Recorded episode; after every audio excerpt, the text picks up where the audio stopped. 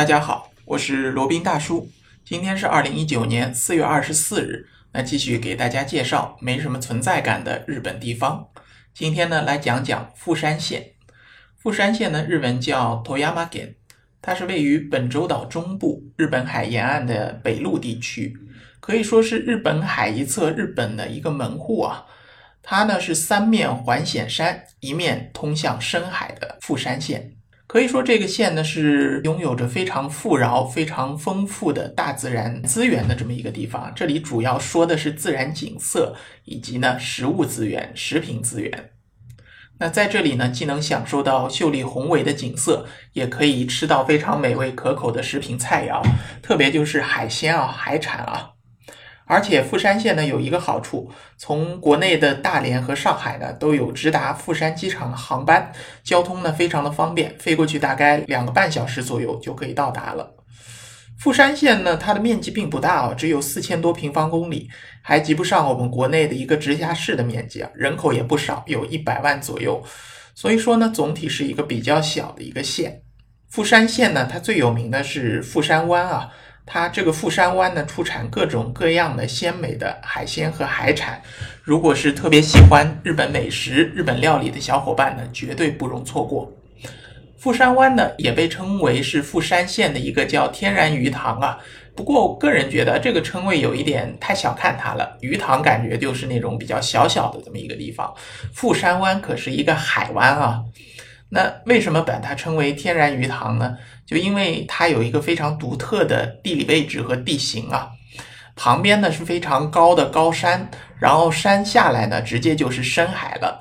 从山峦到海岸再到海底，这个海水的深度呢骤然就加深了，它不是平缓的深入到海中的，是骤然加深的。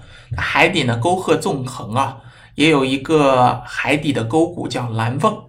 那正是因为这样比较特殊的一个海底构造呢，使得富山湾呢成为了各种鱼类以及贝类的绝佳住所和绝佳的滋养场所。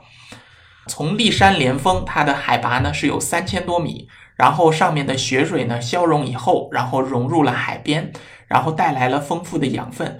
所以说呢，在这里的海生生物啊，水生生物可以说是养分非常的足够，得天独厚，活得也非常的滋润。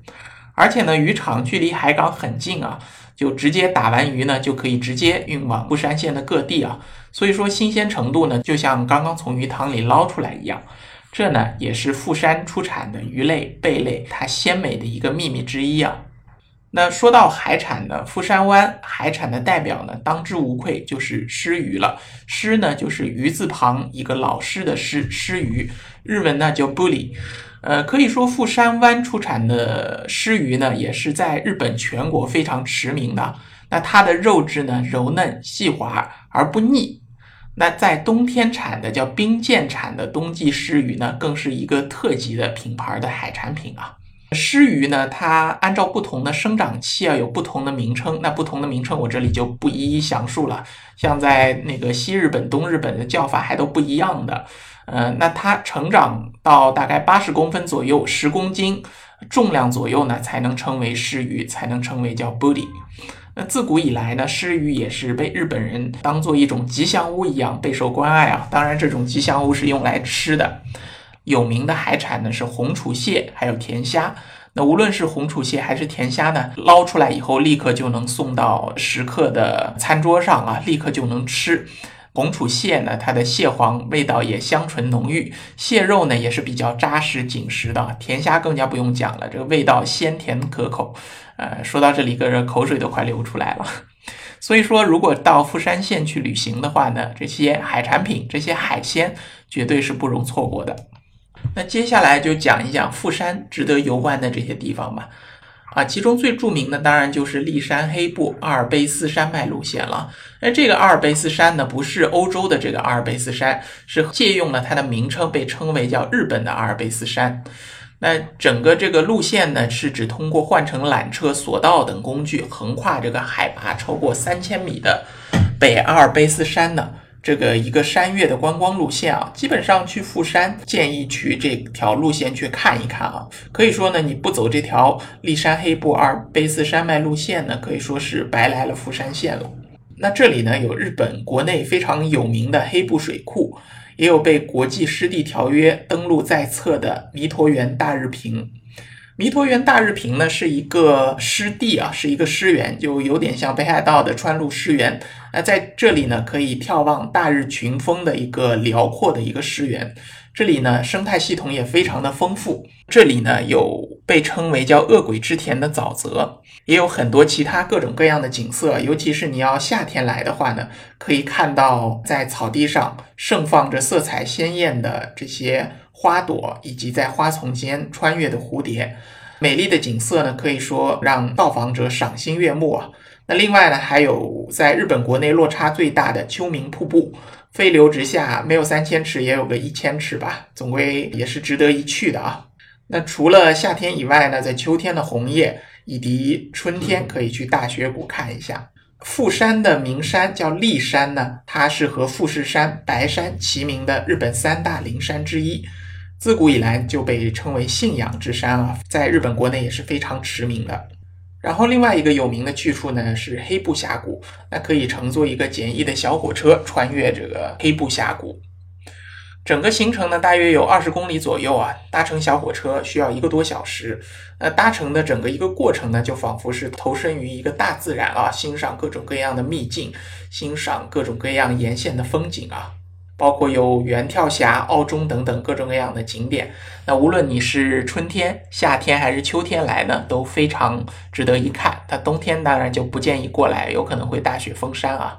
OK，那另外一个值得一去、非常经典的景点呢，叫米格里盖给，是一个高山火山湖，是位于立山之上的，海拔有两千多米的一个火山湖。那虽然说呢，它有非常多的时间啊，因为这个海拔比较高嘛，它都被整个冰雪覆盖的严严实实。但是在夏天，从七月到十月间呢，美丽的池水倒映着骊山的雄姿啊，也吸引着非常多国内国外的游客络绎不绝。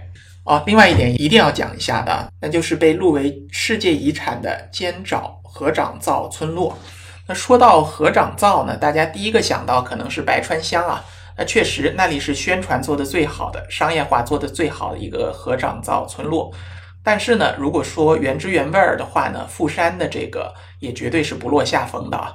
那这里来介绍一下什么是合掌造。合掌造呢，日语叫 g a s h o z u r i 是指日本的一种特殊的民宅形式啊。那特色呢，是以茅草覆盖的屋顶，呈人字形的一个屋顶，如同双手合十一般啊。于是呢，就被称为合掌。合掌造呢是一种木造的建筑物，在兴建过程当中呢，完全不用钉子。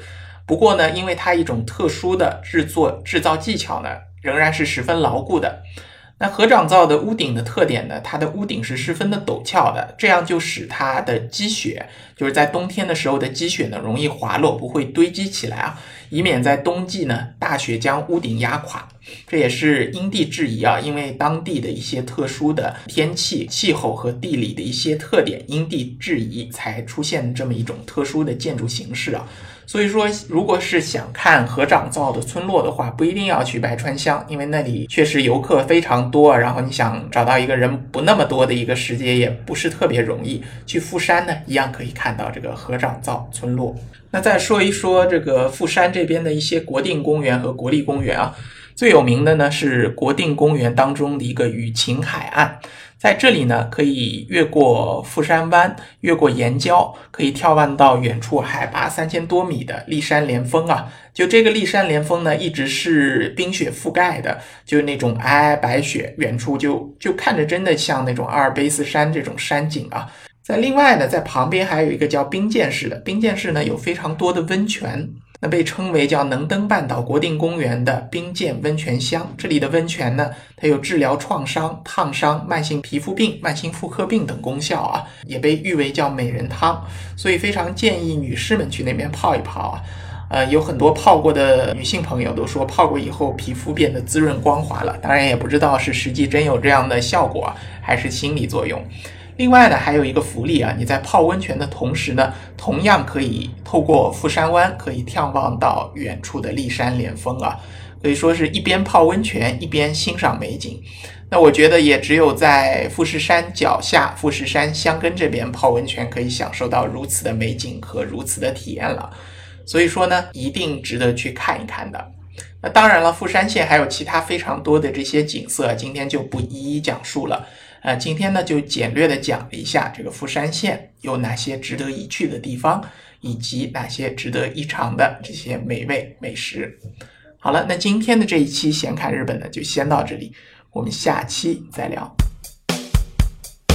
接下来是罗宾大叔的广告时间。罗宾大叔可以提供如下的收费服务，包括日本自由行、深度游的定制服务，以及日本经营管理移民的咨询办理服务，包括经营管理移民 DIY、经营管理企业托管安心服务、购入旅馆经营托管安心服务，以及赴美生子、赴加生子的咨询服务。